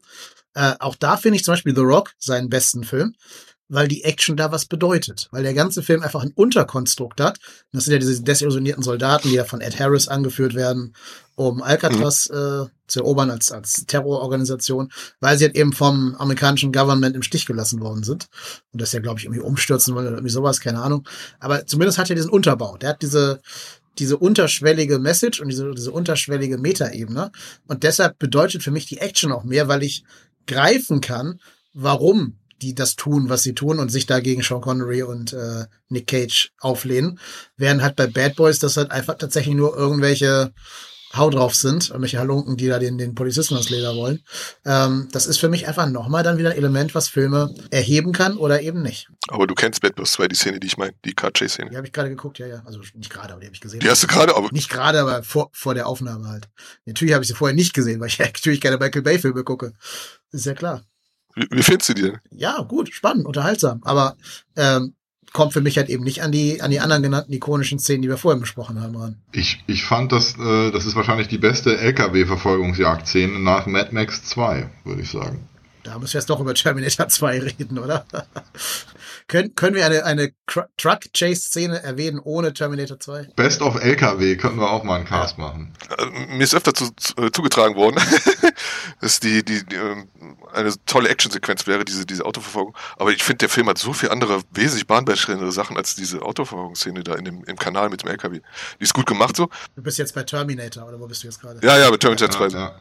Wo wart ihr? Nee, ich wusste nicht, wo du warst. Ob, du- noch bei Bad Boys bist oder bei. bei Nee, nee, nee, nee, nee, nee, nee. Obwohl man damals auch schon ein bisschen gestrauchelt hat. So man, man, man konnte halt sehen, das ist nicht Schwarzenegger, der auf dem Motorrad sitzt, als er da über diese, über die Klippe da springt und so. Aber das sind alles Kleinigkeiten. Die ganze, der ganze Film ist ein Action-Meisterwerk. Das Pacing ist hervorragend und sowas. Die, die, die CGIs und sowas, die man zum ersten Mal so gesehen hat, fand ich damals wesentlich beeindruckender als halt, ja, die fahren jetzt mit so einem, mit so einem LKW durch einen Tunnel, äh, durch so einen Kanal. Ich fand doch die Szene mit dem Hubschrauber, fand ich schon, schon beeindruckender. Die äh, Verfolgung mit dem Hubschrauber. Aber äh, das ist ein Sammelsurium an, an hervorragenden Action-Szenen. Für sich gesehen jetzt für heute, wie gesagt, nicht wahnsinnig herausstechend, aber halt immer noch hervorragend guckbar und in einem Gesamtkonzept immer noch einer der besten Actionfilme überhaupt. Aber wo wir jetzt, deswegen bin ich auch ein bisschen enttäuscht, dass Carbo nicht dabei ist. Der hat jetzt zum Beispiel wahrscheinlich den, der, äh, irgendeinen Fast and Furious eingeworfen. Ja, das stimmt. Deren Action-Szene, da gibt es, da kann ich mich an solche nichts erinnern, obwohl ich auch, ich glaube, ich habe fast alle gesehen. Ich kann mich nur an, an eine Szene erinnern mit diesem Tresor, diesen Tresor hinter sich herschleifen. Das fand ich originell. Und auch noch im, im Rahmen des Nachvollziehbaren so. Obwohl das natürlich auch vollkommen over the top ist, aber äh, das hat mir gefallen. Und halt die viel zu lange Flug, äh, äh, Flu äh, Landebahn in irgendeinem Teil, wo sie dann wirklich eine halbe Stunde über eine, eine Landebahn chauffieren und sich da drin prügeln und was weiß ich nicht machen. Das fand ich schon relativ amüsant, aber sonst ist mir nichts in Erinnerung geblieben, was jemals in irgendeinem Fast and Furious Film passiert ist. Außer, dass die 16 Mal pro Minute Family sagen. Mehr weiß ich da auch. Ja, ja, und grillen. grillen und Bier Genau. trinken. Ja. Ja, und ich glaube, sie sollen den Tod von Paul Walker relativ äh, tasteful hantiert haben, weiß ich nicht. Äh, ist auch egal. Karin wollte ja meine eigene Folge nur über Fast and Furious machen. Wollte er? Ja, wollte Ich will dabei sein. wollte er. Äh, das beste Action-Franchise des 21. Jahrhunderts wäre seine These dann. Muss ich vielleicht vorher mal alle neuen Filme gucken, um das beurteilen zu können. Keine Ahnung. Ist für mich aber auch nur ein Superhelden-Franchise. Nur, dass sie halt nicht in eine, in eine Iron Man-Rüstung steigen, sondern in ihr Auto steigen. Aber anderes Thema. Wir kommen, glaube ich, zu weit weg. Äh, ich würde gerne nochmal bei Michael Bay bleiben. Und zwar frage ich Ja. mich, wann hat Michael Bay denn verlernt, gute Action-Szenen zu drehen? Warum sieht Transformers, so Transformers. aus? Warum? Also, warum ein Mann, der es ja kann, der eigentlich weiß, wie man Action-Szenen blocken muss, damit man da was sehen kann, warum macht der so einen unguckbaren Mist wie Transformers? Ich glaube, er hatte, ist den möglichen Möglichkeit des CGI erlegen und ähm, ballert seine Bilder, seine Bilder dermaßen voll mit Details. Allein diese Monster, ich kann äh, die Monster, die äh, Transformers sowas. Also ich habe die, ich habe die, ich glaube, ich habe gar nicht alle gesehen. Aber was ich gesehen habe, so, das wurde ja immer, wurde ja immer epischer und sowas. Zum Schluss war es mit so Rittern und sowas und, und Dinosaurier. Ich glaube, Michael Bay hat einfach Spaß an, an äh, sein Computerspielzeug so und inszeniert er jetzt auf Biegen und Brechen, packt er da seine Wimmelbilder da voll. Ich glaube, da haben wir verloren. Obwohl, ich muss auch zugeben, der ja auch was wieder, fährt auch schon mal gerne einen Gang zurück mit diesem Underground Six oder was das war. Den habe ich, glaube ich, auch, der war auch okay. Obwohl der jetzt auch nicht besonders bemerkenswert war, also der ist jetzt nicht groß in Erinnerung geblieben, aber ich habe den gern gesehen auf Netflix. Also wesentlich lieber als die Transformers-Sachen so. Also die sind wirklich äh, selbst wieder zu überdreht. Ich glaube, da haben wir verloren. Also ich finde auch die, die besagte Action-Szene, die äh, Card-Chase-Szene da von Bad Boys 2, der ist auf dem Höhepunkt seines Schaffens. Also das ist wirklich, äh, ich finde die Szene nicht unübersichtlich. Natürlich ist sie hektisch geschnitten und äh, wackelig gefilmt. Das mag der ja am, am, an der Kamera rumrütteln so. Aber da, das passt alles. Das Sounddesign ist super und äh, allein der Umstand, ich weiß, zum Beispiel im Making of habe ich gesehen, dass sie da, äh, die haben so, so einen Kamerabuggy gebaut, einen gepanzerten Kamerabuggy, um da reinzufahren, wo die da die, die Autos von dem, von dem Lader schmeißen und sowas. Da haben die das Stunt-Team da reinfahren lassen so. Und ich finde, den Aufwand sieht man. Aber dann wurde dann, wurde CGI immer größer und sowas. Natürlich wurde auch schon ein bisschen mit, CGI gebastelt bei der Szene, kann ich mir nicht anders vorstellen. Aber wo es dann halt mit den Robotern losging, so, dann, da war dann vorbei, meiner Meinung nach. Dann würde ich vermutlich freuen, was der nächste angekündigte Film von äh, Michael Bay ist. Ich weiß nichts über diesen Film außer seinen Titel. Und der Titel lautet Robopocalypse. A sci-fi story set in the aftermath of a robot uprising. Na dann. Klingt nach noch einem Transformer, ne? Ja, also so ein bisschen mit Terminator gemischt irgendwie, ne? Also ich bin jetzt auch nicht hier jetzt, um, um für Michael Bay eine Lanze zu brechen. Ich kann es verstehen, wenn jetzt Filmkritiker bei dem in die Nase rümpfen und sowas, weil das irgendwie, der ist auch teilweise sehr, sehr zynisch in seinen Filmen und der hat auch so, so Kriegsfilme gemacht, wie hieß der? 13 Days? Nee. Der hat mal so einen Kriegsfilm gemacht, den fand ich auch, 13 Hours. ja, ja, ja, genau. Der war auch mehr auf Spektakel aus als auf seine Hintergrundgeschichte und sowas und äh, der ist halt limitiert, aber ich glaube, der macht auch wirklich nur, worauf er Bock hat. Der probiert gar nicht, nicht groß was anderes aus, so. Der weiß, Action ist sein Metier. Das gucken die Leute. Und für mich hat er mich in der Vergangenheit damit auch oft genug überzeugt. Ja, also du merkst ihn mal an, er kommt aus der äh, Musikvideobranche ne, und hat von da aus den Sprung ins äh, Hollywood-Business geschafft. Habe ich letztes übrigens nochmal gesehen von, ähm, von Meat Love. Ja. Objects in the Rear Mirror. Ja. Da hat er ja auch schon, hat er schon damals mit Robert Patrick. Ja, ja. Das, das ist schon, da nimmt schon ganz viel Pearl Harbor vorweg quasi, dieses Musikvideo. Ja, ja.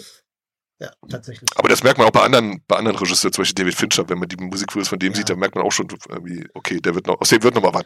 Ich meine, er hat sich ja noch am weitesten davon wegentwickelt später, ne? Aber Fight Club zum Beispiel hat ja noch sehr diese, diese Musikvideo-Ästhetik. Ja, ja, klar. So, haben wir das Thema Action-Szenen besprochen oder fehlt euch noch irgendein elementarer Punkt? Ich würde gerne noch einen Anime kurz reinwerfen, damit wir das jetzt nicht einfach nur alles auf, auf real gefilmte Sachen und Live-Action äh, reduzieren. Ich finde, also ich meine, es gibt natürlich gerade im Anime-Bereich äh, irrsinnig viele epische, elaborierte Action-Szenen. Wahrscheinlich hätte ich jetzt auch als erstes Akira aufgeführt. Zum Beispiel der Anfang von Akira ist immer noch der Wahnsinn. Diese Auto, äh, die ähm, Verfolgung mit Motorrädern. Ich habe mich aber für äh, Battle Angel Alita entschieden, weil das der erste Film ist. Ich glaube, ich weiß gar nicht, ob ich den vor oder nach Akira gesehen habe, aber zumindest in dem Zeitraum. Und der hat mich dahingehend beeindruckt, dass der Film, der ist auf, ich sag mal, auf, auf, Fernsehniveau, auf Fernsehniveau vom Aufwand her produziert. Also das heißt sehr wenig Frames, nicht wie Akira, wo jetzt wirklich äh, unglaublich ähm, geschmeidige Bewegungen sind und sowas. Bei äh, Alita ist mehr so inszeniert wie halt diese, diese Filme, die man kennt von Heidi aus, aus diesen Studios, asiatischen Studios. Die kommt mit sehr wenig Frames pro, pro Minute, äh, pro, Sek pro Sekunde aus. Und Alita überzeugt einfach in der, wie sie ja zum Beispiel auch Standbilder, manchmal reifen einfach nur Standbilder oder eine gute Einstellung, die halt einfach überschwenkt wird. Und das wird dann halt in diese Action-Szene eingefügt. Die Bewegung ist sehr spartanisch und wenn dann aber auch sehr dynamisch. Und äh, im Gesamtkonzept ist das zum Beispiel eine sehr gute Szene, wie sie halt da, jetzt um es mal spezifisch zu werden, sie bekämpft da so einen, ähm, so, so einen riesigen Roboter. Ich glaube, ist ein riesiger Roboter, ist das, glaube ich, oder, oder Cyborg, ein riesiger Cyborg unten in den, in den dunklen Kanälen, um halt ihren Ziehvater da zu retten. Und das ist eine, äh, gemessen an den Möglichkeiten, eine der beeindruckendsten äh, Anime-Szenen, auch immer noch hervorragend stilistisch gezeichnet. Und für mich von meinem persönlichen beruflichen Standpunkt her ist das eine äh, immer noch wahnsinnig tolle Szene. Und ein sehr schöner Film. Battle Angel Alita, Anime. Ich sag mal so, wer dir auf Instagram folgt und deine Kunst sieht, sieht da, glaube ich, auch ein paar Beeinflussungen. Ach so, meinst du? ja, ich finde schon. Man sieht also gerade diese, dieser, was ist das, Cyborg, den sie da bekämpfen. Ach so, okay, ja. Okay, ja. sehe ich schon manchmal in deinem Werk. Ja, ja. Aber ich bin auch Cyberpunk-Fan, da muss ich dann, äh, muss ich tatsächlich zugeben. Aber das spielt jetzt nicht in diese Szene rein, das ist wirklich einfach nur, weil äh, vom Handwerk her ist die, ist die perfekt. Also mit ihren Möglichkeiten, was sie damit, was sie heute noch machen. Also ich, deswegen gucke ich Animes heute noch gerne, zuweilen, also das sind nicht bei jedem so. Da sind auch viele CGI-vermurkste Sachen bei mittlerweile, aber sie haben es immer noch drauf, mit wenigen Einstellungen, mit wenigen Bildern, überzeugende Bilder und, und, und Szenen zu inszenieren, die ich immer noch mitreiße finde, wo sich dann andere immer noch einen richtig abbrechen. Wie zum Beispiel halt die, äh, sollen wir damit anfangen? He-Man und Gedöns. Meinst du die, die, der Kevin Smith He-Man oder welchen? Ja, ja, der sich halt dann so am, am klassischen äh, Sonntagmorgen-Cartoon orientiert. Und ich weiß nicht, was, was daran reizvoll sein soll, aber das ist persönlicher Geschmack. Ja, da kann man mal eine Frührentnerfolge ja. zu machen oder so. Genau. Ja, ja. Aber Asmus, hast du noch irgendwas zum? Ja, naja, der Alita-Anime ist natürlich nichts im Vergleich zum Manga. Aber das, da müssen wir ja nicht weiter drauf eingehen. Aber. Beides darf bestehen. Ja, es ist, äh, der Anime ist immerhin besser als, als der Realfilm. Aber sonst habe ich eigentlich nichts. Also man muss natürlich noch John Woo erwähnen, wenn wir da nicht schon explizit drauf eingegangen sind, weil einfach seine seine Shootouts einfach so prägend waren. Und du hast ja hier die äh, eine Szene aus Equilibrium, den ich übrigens nicht gesehen habe damals, weil ich dachte, das ist so ein billiger Matrix-Abklatsch. Aber offensichtlich, ich habe mir die Szene angeguckt. Offensichtlich ist es ja eher so, dass Equilibrium das Gunfu aus Matrix nochmal perfektioniert hat und eigentlich eigentlich gecoint hat, was Gunfu ist. Ja, also Equilibrium ist eh ein toller Film. Den kann ich euch auch ja. jenseits, jenseits der Action-Szenen wirklich ans Herz legen. Also wer den jetzt nicht kennt, also auch für den Hörerinnen und Hörern, kurz Zusammenfassung, spielt in so einer dystopischen 1984 Zukunft. Christian Bale und äh, Sean Bean sind die Hauptfiguren. Und ähm, es geht darum, dass man durch so ein Mittel, das man einnehmen muss, keine Emotionen mehr fühlen darf. Und äh, Christian Bale ist eben einer der Wächter, der überprüft, dass die Leute dieses Mittel immer einnehmen. Aber irgendwann lässt er es selber einfach weg durch einen Unfall und kann es nicht mehr nehmen und fängt wieder an, Gefühle zu fühlen. Und von da entwickelt sich eben dann die dystopische Handlung. Der Film leidet so ein bisschen darunter, dass er nicht das ganz große Budget hat. Also auch am Ende gibt so eine so ein CGI-Effekt, der eher schlecht als recht aussieht, weil er halt eben mit sehr wenig Geld auskommen musste. Aber äh, ich finde ihn gerade sehr guckenswert. Und ich hatte diese Endszene nominiert, wo er sich durch die, den Hallway durchkämpfen muss und fand die vor allen Dingen deshalb so gelungen, weil da verschiedene Kampftechniken bedient werden. Also die fangen an mit purer Schießerei, dann wird's Gang Fu tatsächlich. Am Ende wird's mehr so ein Easterns Schwertkampf-Dings. Ähm, und das ist schon cool, dass er einfach so viele verschiedene Modi durchläuft. Der Film leidet auch ein bisschen daran, dass er gerade so ein kleines Revival für meinen Geschmack erlebt durch die ganzen Querdenker. Er hatte so irgendwie einen, einen ziemlichen Stand. Das war mir nicht bewusst tatsächlich, aber ja, das erklärt. Ja, weil er jetzt auch, der wird ja auch erwacht und Ja, dieses ja, ja, diktatorische klar. System und bla. Und, so. Ja, ergibt Sinn, ergibt Sinn. da kann der Film nichts für, ne? Nein, aber ich hasse es, wenn solche Vollpfosten meine Lieblingsfilme für sich einnehmen. Ja, ja, ja. Da kann man nichts machen. Äh, Lasst euch impfen, Leute. Ähm, okay. Äh, haben wir's oder sollen wir noch, sollen wir noch Empfehlungen machen? Aktuelle Empfehlungen? Also aktuelle Empfehlung nicht. Ich will nur noch mal den Film empfehlen, über dessen Action-Szene wir jetzt nicht gesprochen haben. Meine dritte Szene ist aus The Warriors. Das ist ein früher Gangfilm, der ist von 1978. Damals gab es noch nicht mal so richtig Hip-Hop und Hip-Hop-Kultur. Dementsprechend hat der Film keinen Hip-Hop-Soundtrack, sondern einen Elektro-Rock-Soundtrack. Und das Graffiti, das die da drin betreiben, ist super rudimentär schlecht. Aber es ist eigentlich halt schon ein Hip-Hop-Ghetto Gangfilm und der hat sowas super Pulp-mäßiges, 70er Jahre, so ein bisschen dystopisch, dabei gibt's gar keine dystopischen Elemente. Und das ist halt eine Gang, fährt zu einem Gangtreffen in, nach New York. Und dann geht natürlich alles in Bach runter und sie müssen dann wieder zurück nach Hause und nach dem Gangtreffen ist wieder Krieg zwischen den Gangs und sie müssen sich da durchfighten und sie sind halt die Warriors, so Indianermäßig und es ist ein super Film, super billige Actionsequenzen, aber dieses düstere New York ist geil, diese völlig crazy Gangs sind geil. Es gibt die sogenannten Baseball Furies, die schminken sich wie Baseball-Fans und tragen Kostüme und verprügeln Leute mit Baseballschlägern. Und das Lustige ist, dass so bescheuerte Gangs nicht mal total unrealistisch sind, denn es gab früher in, ich glaube in Brooklyn war das, in den 70er Jahren, da gab es einen Gangboss, berühmterweise, und der hieß Karate Charlie und sein Markenzeichen, er hat so einen Bambus-Chinamann-Hut immer auf dem Rücken getragen und war halt fucking Karate Charlie, ne? Das war ein echter Typ. Also seine Mutter hat Crack gekocht und so, das, der war original. Äh, naja, The Warriors, absolut gucken. Ich habe gestern House of Gucci gesehen, den neuen von Sir Ridley. Der hat jetzt keine äh, Action-Szenen, das kann man glaube ich nicht behaupten. Aber ich sag mal so, wenn, wenn man sehen möchte, wie Ridley Scott einen Martin Scorsese-Film inszeniert, dann ist der Film tatsächlich sehr sehenswert. Also es geht um diese Gucci-Dynastie, ne, so ein bisschen mafiöse Strukturen innerhalb der Familie, La Familia, über Generationen hinweg erzählt, über, über Dekaden hinweg erzählt und ähm, gespielt. Ne? Hauptdarstellerin ist Lady Gaga, die spielt die Frau von äh, Adam Driver. Und es geht halt darum, wie die so ein bisschen versucht, sich da an dieses Imperium reinzuzecken und da Bruder gegen Bruder, Vater gegen Sohn aufspielt und so. Das ist cool gemacht, das ist wirklich sehr Scorsese-esque, auch mit der, mit der Verwendung von Pop-Songs ähm, in dem Film. Also wer mal irgendwie so zweieinhalb Stunden Zeit hat, der kann sich gerne mal House of Gucci von Ridley Scott angucken. Na gut, dann kann ich ja meinen Film erwähnen, das war Jojo Rabbit, habe ich gestern, vorgestern gesehen. Und der hat mich äh, sehr angenehm überrascht.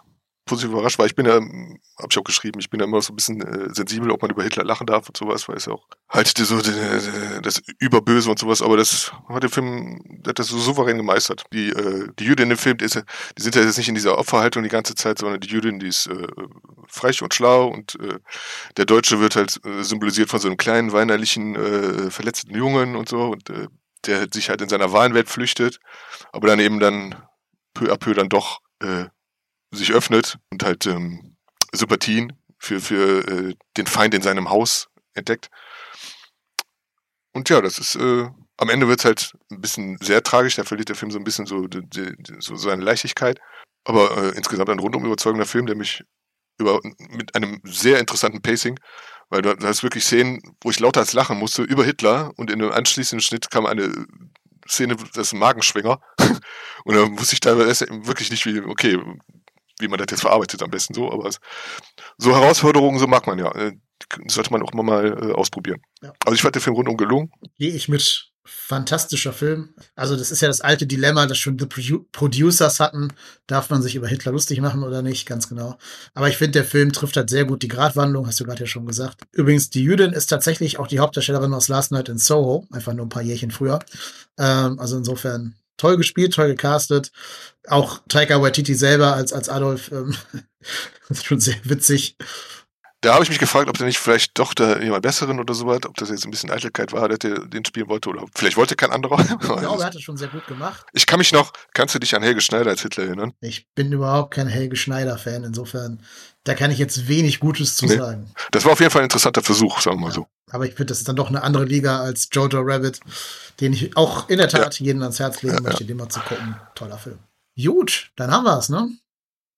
Das war unser Take zu Action-Szenen. Da wir uns dieses Jahr nicht mehr hören werden, wünschen wir euch allen einen guten Rutsch ins neue Jahr. Je nachdem, wann die Folge rauskommt, äh, frohe Weihnachten oder frohe Weihnachten gehabt zu haben, je nachdem. Und äh, ich bedanke mich für euer Interesse. Geht wie immer mit uns in den Austausch. Schreibt uns eine E-Mail an movierantner.gmail.com oder kommt auf Twitter mit uns ins Gespräch at movierantner. Und dann gibt's nächsten Monat wieder eine neue These. Bis dahin verabschieden sich die drei vom Miss Sophies Essenstisch. Vielen Dank, lieber Carsten. Vielen Dank, Asmus. Ja, gerne. Mein Name ist Dennis und ich bin raus. Tschüss. Ciao. Ciao. Tschö.